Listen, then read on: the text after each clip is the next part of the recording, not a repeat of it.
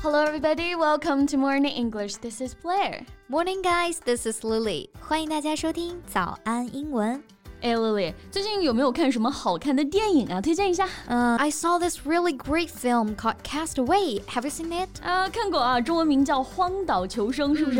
然后片如其名啊，就是讲一个荒岛求生的故事。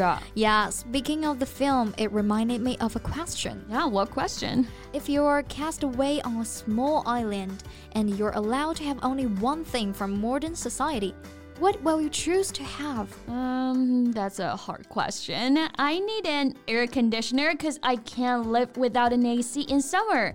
and I guess it is pretty hot on an island, right?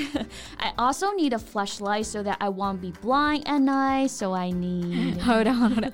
Only one thing, all right? 你这是要把整个电器城搬过去的节奏啊！ Okay. Oh, I know what to ask for. My phone. I can die, but I can't be bored to death. Besides, I can use my phone to call for help. Oh, I'm so smart. Yeah. okay, since you're that smart, tell me how is it possible that you can find signal on an uninhabited island? And where are you going to charge your phone when your phone is out of power? Oh, yeah, you're right. 这个倒是提醒我了啊，要带充电宝。 行吧，这天儿没法聊了。不过你提到充电宝啊，我们正好可以来讲讲充电宝的英文表达怎么样？嗯，好啊，顺便也讲一讲手机相关的一些使用表达。首先来解决充电宝的英文啊，最常用的呢就是 power bank 这个表达了。嗯，power bank 可以理解为电的银行嘛，还是非常形象的。嗯这个用的也是最多的。 Yeah, speaking of which, Lily, can I borrow your power bank? My phone is out of battery. Of course, here you go. 那除了 power bank，我们还可以用 portable charger 这个表达。嗯，这个也很好理解啊。充电这个动作呢，我们用动词 charge 来表示。给手机充电是 charge the phone，给牙刷充电是 charge the toothbrush，充电器就是 charger。那前面加上形容词 portable，它表示便携的、轻便的，组合在一起就是便携式充电器，哎，也就是我们说的充电宝了。 Mm, You know, for people who need to travel often, it is necessary to have a portable charger. 对，对于经常出差的人来说啊，有一个充电宝真的是很有必要的。它呢就像是危难关头的好朋友啊， 能够救你于水火之中。怪不得它叫做 Charge Pal。没错，pal 指好朋友、小伙伴嘛。 嗯，能充电的伙伴那就是充电宝了，一点毛病也没有啊。那除了没电，还有一种情况也是挺让人干着急的，就是没信号。没信号，我们可以说 There is no signal, or you can say I've got no signal。 right, no signal 就可以用来表示没有信号。那信号不好，电话就容易掉线啊。掉线我们就可以用 drop call 来表示。 Yeah, for example, my phone keeps dropping calls. 嗯，我的电话一直掉线啊。Another sentence, the call dropped after ten seconds. Yeah, but nowadays, people barely call anymore, right? Most of the time, we use WeChat and other apps to communicate. Yeah, I can even remember the last time I call people I know. and every time I receive a call, it's either a delivery guy or a spam call. yeah. I hate spam calls. Oh, by the way, do you know the difference between a cold call and a spam call?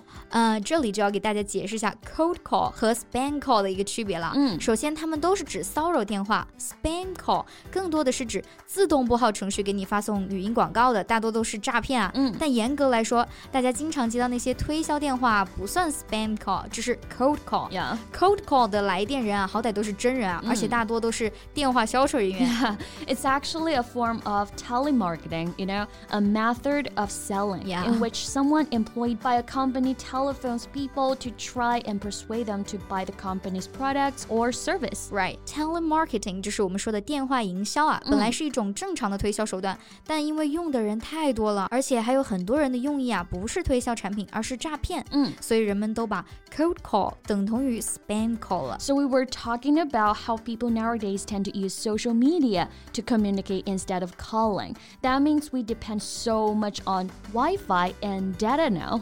对啊，前段时间啊，还看到大家在微博上各种致敬 WiFi 之母啊，WiFi 相信大家都知道了、d a t a 其实就是我们说的流量。 Yeah, at the end of every month, you can always hear Lily yelling, "Oh, I'm out of data." 每到月底就会发现流量不够了啊！啊，我知道了你这吓我一跳啊！你知道什么了？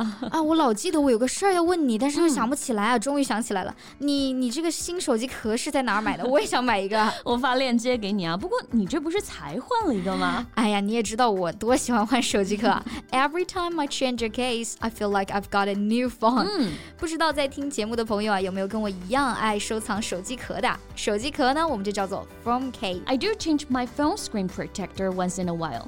Guess that must feel the same. 啊，我的手机膜倒是一直不怎么换，除非被刮坏的很严重。那手机膜啊，就是刚刚贝贝说的这个 screen protector。 yeah, so what do you usually do when you spend time on your phone? Nothing special actually，就是刷刷朋友圈啊，刷刷微博，一个小时就过去了。哎，大家有没有想过朋友圈的英文应该怎么说啊？ Yeah, it certainly isn't friend circle 啊。 朋友圈的英文其实就是 moment，因为其实你发一条朋友圈也是记录了一个时刻嘛。那刷朋友圈，我们可以说是 browse moments。Browse, b r o w s e，就表示浏览。 I saw the picture of your dinner on your moments, which looks delicious. Where is the restaurant? Well, it's only ten minutes walk from the office. I'll send you the location later. Okay. 不知道大家有没有注意到啊？刚刚 Lily 在说，哎，你的朋友圈看到了一张照片儿。这个在你的朋友圈用的是 on your moments，注意这里的介词啊，用的是 on。 Yeah, I noticed that because you haven't posted a moment for a while. I'm just too lazy to do that，比较少发朋友圈啊。那发朋友圈儿，我们就用 post 这个动词，表示发表、发送。Post a moment 就是指发了一条朋友圈。哎，那刷朋友圈可以怎么说呢？嗯，刷朋友圈我们可以叫做 browse moments。比如说，别刷朋友圈了，快干活。We can say stop browsing moments and get some work done。 Right，那今天的最后一个表达，我们经常说谁谁谁翻我的手机了，那翻手机应该怎么表达呢？嗯，不能说 check one's phone 啊，那就变成了看一下了。也不能说 touch one's phone，因为它表示碰了一下手机。我们可以用短语 go through 或者是 look through 来表示翻看手机里面的内容和信息。Look through one's phone。 All right, I think we've finished all the expressions for today。嗯，那这期节目到这里就结束啦。嗯 So thank you so much for listening. This is Blair. ，This is Lily. See you next time. Bye. This podcast is from Morning English. 学口语就来早安英文。